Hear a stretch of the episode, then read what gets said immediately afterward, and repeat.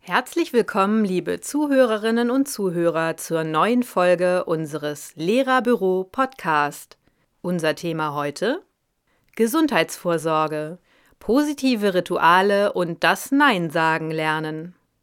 Hand aufs Herz, was ist aus Ihrem einstigen Traumberuf nach mehreren Jahren Berufspraxis geworden? Geht es Ihnen vielleicht auch so wie einem Sonderpädagogen, der seinen einstigen Traumberuf nicht noch einmal ergreifen würde? Der sich nach einer halbjährigen Krankheitsphase wegen einer Depression mit Anfang 30 die Frage stellt, halte ich das noch länger durch? Und die Frage, ob er nochmal Lehrer werden würde, mit einem klaren Nein beantwortet? Das liegt nicht an den Schülern, sagt er. In der Schule sollten zwar die Schülerinnen und Schüler im Zentrum des Bemühens stehen, doch macht es häufig den Eindruck, dass die Struktur, Entwicklung und Dynamik der Institution mit ihrem Vorschriften, Ordnungs- und Regelwerk die Lehrkräfte weit mehr belastet als das Unterrichten und die Arbeit mit den Schülerinnen und Schülern. Hier kurzfristig Abhilfe zu schaffen, überfordert die Kraft des Einzelnen. Hier helfen daher nur Strategien, mit diesen Belastungen so umzugehen, dass sie der eigenen Gesundheit und Lebensfreude nicht schaden. Setzen Sie also dem Dienst nach Vorschrift positive Rituale entgegen und finden Sie den Mut, auch einmal Nein zu sagen. Wie es geht? Das ist Thema unseres heutigen Podcasts. Lehrkräfte lernen in ihrer Ausbildung viel über die Wirkung von positiven Ritualen in der Unterrichts- und Erziehungsarbeit. Beim Blick auf sich selbst und ihr Handeln kommen diese Erkenntnisse jedoch häufig nicht zum Tragen. Dabei können ritualisierte Handlungsweisen bzw. feste Gewohnheiten gerade in turbulenten Zeiten, in denen einem alles über den Kopf zu wachsen droht, stressmildernd wirken. Das eigene Wohlbefinden und das Miteinander aller an der Schule können durch entsprechende Rituale positiv beeinflusst werden. Sind sie doch gewisse persönliche und soziale Automatismen. Sie erlauben es dem Einzelnen oder der Gruppe, das Denken und Handeln auf die Dinge zu richten, die neu oder besonders komplex sind. Wichtig dabei ist allerdings, dass die Balance zwischen Ordnung und Freiheit von Zeit zu Zeit austariert wird. Für Rituale der Selbstsorge ist es nie zu spät. Unter der Vielzahl der Möglichkeiten muss jeder herausfinden, was ihm entspricht, gut tut, seins ist. Auch Rückschläge und Krisen sind Teil einer Entwicklung, indem sie neue Einsichten und Perspektiven eröffnen. Geduld mit sich selbst ist durchaus lernbar. Jeder hat aber auch die Freiheit zu jammern und die Dunkelheit zu beklagen, anstatt eine Kerze anzuzünden. Neben den allseits bekannten Ritualen für den Körper, wie persönliche Fitness und die Gesundheit, sollte das Augenmerk auch auf sogenannte Rituale zur Arbeit am Sinn und Rituale der Muße gelegt werden. Manche Menschen führen zum Beispiel ein Tagebuch der schönen Momente. Sie notieren täglich mit Datum, was sie am Tag gefreut hat und was ihnen gut gelungen ist. Das Schreiben kann auch um einige Punkte erweitert werden.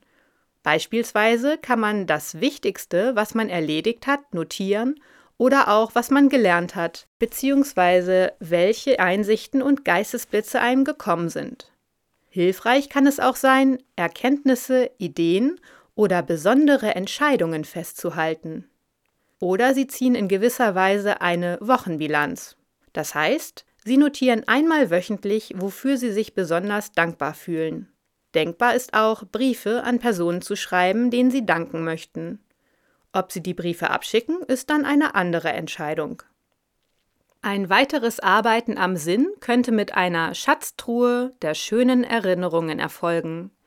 Hierzu sammeln Sie in einer Schachtel Bilder, Fotos und Gegenstände von Momenten, in denen Sie glücklich waren. So können Sie diese Schatztruhe von Zeit zu Zeit öffnen, die Gegenstände in die Hand nehmen und sich über die Glücksmomente freuen, die sie erfahren durften. All diese Rituale erfordern allerdings Zeit, die Sie sich hierfür im Tages- oder Wochenrhythmus einräumen sollten. Auch Muße will gelernt sein. Seien es Zeiten für Rituale der Entspannung, der Reflexion, der Meditation, des Zu sich kommens oder Zeiten für Yoga-Übungen, Tai Chi und anderes. Wichtig ist, dass Sie sich für Ihr Ritual der Muße täglich angemessene Zeit einräumen. Außer Sie haben besonders viel zu tun, empfinden besonders großen Stress. Dann sollten Sie sich für Ihr Ritual der Muße die doppelte Zeit des üblichen einräumen.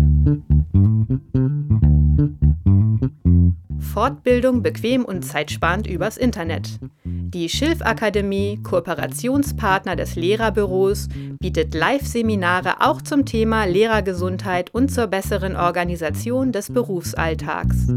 Zu finden über www.schilf-akademie.de. Das Gute? Lehrerbüro-Mitglieder erhalten Rabatt auf alle Online-Seminare. In jeder Schule gibt es eine Vielzahl von Aufgaben, die neben dem Unterricht zu erledigen sind. Fachräume und Sammlungen sind zu betreuen, besondere Veranstaltungen zu organisieren und inhaltlich zu gestalten, Öffentlichkeitsarbeit ist zu leisten und so weiter. Vorgesetzte betrauen gern diejenigen Lehrkräfte mit Sonderaufgaben, von denen sie erwarten können, dass sie diese auch erfolgreich erledigen. Oder Vorgesetzte bemühen sich durch Lob und Förderung, geeignete Lehrkräfte für Funktionsstellen in der Bildungshierarchie zu motivieren. Dies führt nicht selten bei besonders engagierten Lehrkräften dazu, dass sie sich zu viel zumuten bzw. aufladen lassen. Häufig auch deshalb, weil sie sich scheuen, Nein zu sagen oder glauben, nicht Nein sagen zu können. Das Problem beim Nein sagen ist, dass die Person, die Nein sagt, andere Grenzen setzt, dass sie sich und ihre Bedürfnisse wichtig nimmt, dass sie sich nicht anpasst. Das macht anscheinend Angst. Ja-Sager und Ja-Sagerinnen hingegen nehmen andere wichtig und geben, um des lieben Friedens willen, nach. Sie passen sich an und ordnen sich unter. Ursache für das Ja-Sagen ist nicht selten eine gute Erziehung, die das Nein-Sagen eines Kindes als etwas Ungehöriges vermittelt hat. Eine Erziehung in Richtung Gehorsam macht es einem Erwachsenen oft schwerer, Nein zu sagen. Doch muss diese Erziehung nicht Schicksal bis ans Lebensende sein. Auch das Nein sagen kann man in jedem Alter lernen. Wirksames Nein sagen beginnt mit einem Ja zu dem, worauf es einem ankommt. Das setzt die Selbsterforschung voraus. Was will ich? muss geklärt werden. Auf der Grundlage des Ja zu sich erfolgt das Nein zu den Wünschen des anderen. Nach einem klaren Nein kann mit einem Ja ein Kompromiss angeboten werden. Bei einem Nein sollten Sie sich allerdings weniger um die Gedanken des anderen kümmern. Sie müssen versuchen und lernen, Unangenehmes zu sagen, ohne unangenehm zu sein. Der Ton macht auch hier die Musik. Sich vor Entscheidungen eine Bedenkzeit einzuräumen bzw. einräumen zu lassen, kann hilfreich sein. Eine Hilfe kann auch der 10-10-10-Prozess sein. Sie fragen sich dabei, wie geht es mir mit dieser Entscheidung in 10 Minuten, in 10 Monaten, in 10 Jahren? Das emotionale Erfahrungsgedächtnis kann hierbei als Ratgeber zur Geltung kommen. Wie fühle ich mich mit dieser Entscheidung in zehn Monaten? Wie in zehn Jahren? Auch das Denken an Situationen, in denen Sie Nein gesagt haben, kann die eigene Souveränität bei Entscheidungen fördern. Trotz allem bleibt das Nein-Sagen immer schwierig, denn soziale Bindungen und das von anderen gemocht werden erleben wir als angenehmer als die zu erwartende frostige Stimmung oder das abgelehnt werden nach dem Durchsetzen der eigenen Interessen. Doch das Nicht-Nein sagen können hat langfristig seinen Preis. Er heißt persönliche Unzufriedenheit, Erschöpfung und im Endzustand nicht selten Burnout. Vielen Dank fürs Zuhören. Im Lehrerbüro finden Sie viele Ratgeberartikel rund ums Thema Resilienz und Lehrergesundheit. Unsere Experten helfen Ihnen mit Tipps und Anregungen dabei, den Berufsalltag gesund und fit zu meistern. Für mehr Mußestunden sorgen auch fertig vorbereitete Unterrichtsmaterialien und Organisationshilfen. Schauen Sie einfach mal vorbei unter www.lehrerbüro.de. Das war der Lehrerbüro Podcast mit Inga Marie Ramke und einem Text von Klaus Vogel. Es grüßt Sie herzlich und bis zum nächsten Mal, Ihr Lehrerbüro.